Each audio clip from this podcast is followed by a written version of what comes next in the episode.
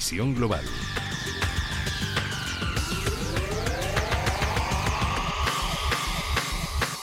Y saludamos a Luis Benguerel de Anatea Gestión. Luis, muy buenas tardes.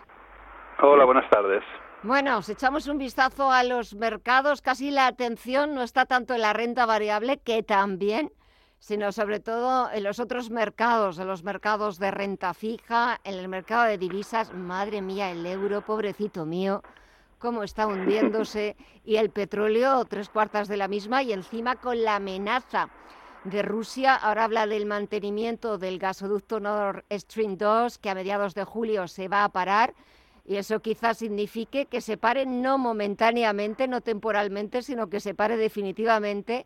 Y a ver qué hace Alemania a partir del próximo invierno. Eh, pues sufrir. ha de sufrir, exacto. Eh, eh, al fin y al cabo era una economía basada mucho en materias primas baratas, como era el caso del gas, y por eso podía ser competitiva y productiva, y sin teniendo el poder del Banco Central, como estamos viendo en el tema de la inflación, pues todo apunta a que no lo pasará nada bien. Venga, vamos con el euro y el petróleo. A ver, ¿qué te parece? Eh, bueno, yo creo que el euro está ahí jugando para titular, para titular ya no para la prensa económica, sino para la prensa generalista a tocar la paridad o perder la paridad está, está muy cerca y todo y es, es bastante fácil que, que lo llegue a tocar o a perder puntualmente.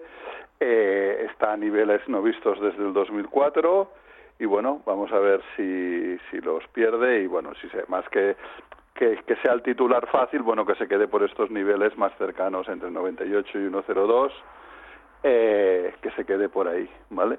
Y el caso del Bren y del, y del crudo WTI, pues bueno, la parte eh, interesante es que ya ha perdido de nuevo los 100 dólares, eh, ambos, que ayer solo fue uno, o ya son los dos, y bueno, que algún día lo veremos reflejado en las gasolineras, pero sin prisa, que ya sabes tú que para sí, esto exacto. no corre. Sí, no, sin prisas. ¿Para qué vamos a, a notar una pequeña eh, rebaja en el precio del combustible que está por encima de los dos, de los dos euros? Eh, es cierto. Eh, si echamos sí, porque un... además, Dime. perdona, me comentaba un cliente... Sí. Que es distribuidor pequeñito, Sí. que la semana pasada los precios al mayor ya bajaron. Lo que pasa que las grandes no están aplicando esa- esas esos bajadas, ¿vale? Eh, y bajadas importantes, me comentaba, y, y por lo tanto, pues bueno, se están haciendo se están haciendo los suecos, ¿no? Sí, totalmente. En eso lo saben hacer bastante, bastante bien. Y si echamos un vistazo al mercado, a ver cómo, cómo lo ves. Lo cierto es que yo no sé si así vamos a eh, o estamos eh, adentrándonos en una crisis profunda, como ayer decía el líder del Partido Popular, Alberto Núñez Feijóo. Si es cierto que hay en ciernes una recesión económica o qué es lo que está pasando de verdad, porque echas un vistazo a las pantallas y de repente eh, Wall Street se da la vuelta y empieza a cotizar en terreno positivo, quizás sean rebotes puntuales o algo muy puntual, y esto nos abocamos a una crisis de las gordas o no sé, ¿cómo lo ves tú? Bueno, de momento eh, eh, el mercado se ha relajado un poco. eh, lo que sí que es cierto es que cada vez los rebotes son menores, ¿vale? Y eso es lo peligroso porque al final si empezamos a hacer máximos decrecientes y mínimos crecientes es cuando entramos en un mercado bajista más a medio y largo plazo. Como bien comentas tú, eh, bueno, todo apunta a que podríamos entrar en crisis en los próximos meses, o aunque sea puntual de, de dos semestres, tres, que ya entonces ya se, se, se habla de ella. Y, y, y como siempre al final es un tema que iremos a remolque, no, no es solo en España, ¿vale? Eh, tenemos más inflación que otros países, pero otros países también la están sufriendo y, y vamos a sufrir igual que otros países. Entonces, yo creo que en Estados Unidos eh, podrán entrar en crisis, pero están mejor preparados, lo están llevando mucho mejor y saldrán más rápido, será más puntual. Y aquí en Europa, pues como cada uno va por libre, empezando por el Banco Central y cada país, pues será mucho más difícil luego la recuperación. Así como creo que en Estados Unidos veremos una entrada y salida de recuperación en V, aquí pues puede ser un pelín más lenta que eso es más preocupante.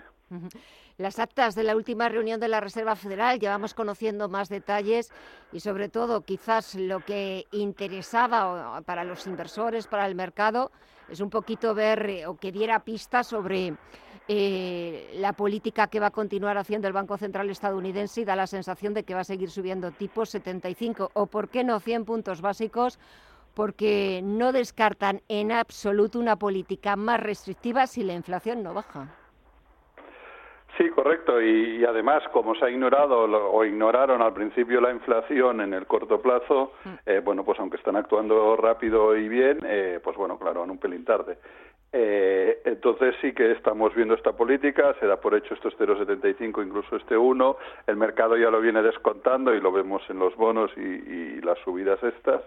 También es cierto que su economía está mucho más fuerte y mejor que la nuestra, que la nuestra me refiero ya a la europea, no solo la española y, entonces, pues bueno, eh, puede soportar mejor una, una subida de tipos, ¿no? Eh, veremos, veremos. La parte positiva es lo que hemos hablado siempre. Eh, si logran, y el ejemplo lo estamos viendo en el Bren y en el crudo, quienes, quienes pueden eh, influir en materias primas y básicamente en commodities eh, es, es el, el mercado americano y por ello la FED. Pues iremos viendo a ver qué es lo que sucede ahora este mes de julio. Lo cierto es que llevamos un año o casi ya siete meses que no nos estamos aburriendo para nada. Tenemos eh, noticias incluso más de las que desearíamos, algunas no demasiado positivas, pero es verdad que no nos aburrimos y sobre todo ahora en julio me da la sensación de que tampoco porque tenemos esas reuniones de los bancos centrales y hasta entonces puede pasar de todo. Luis Benguerel de Anatea Gestión, gracias como siempre por el análisis, por los comentarios.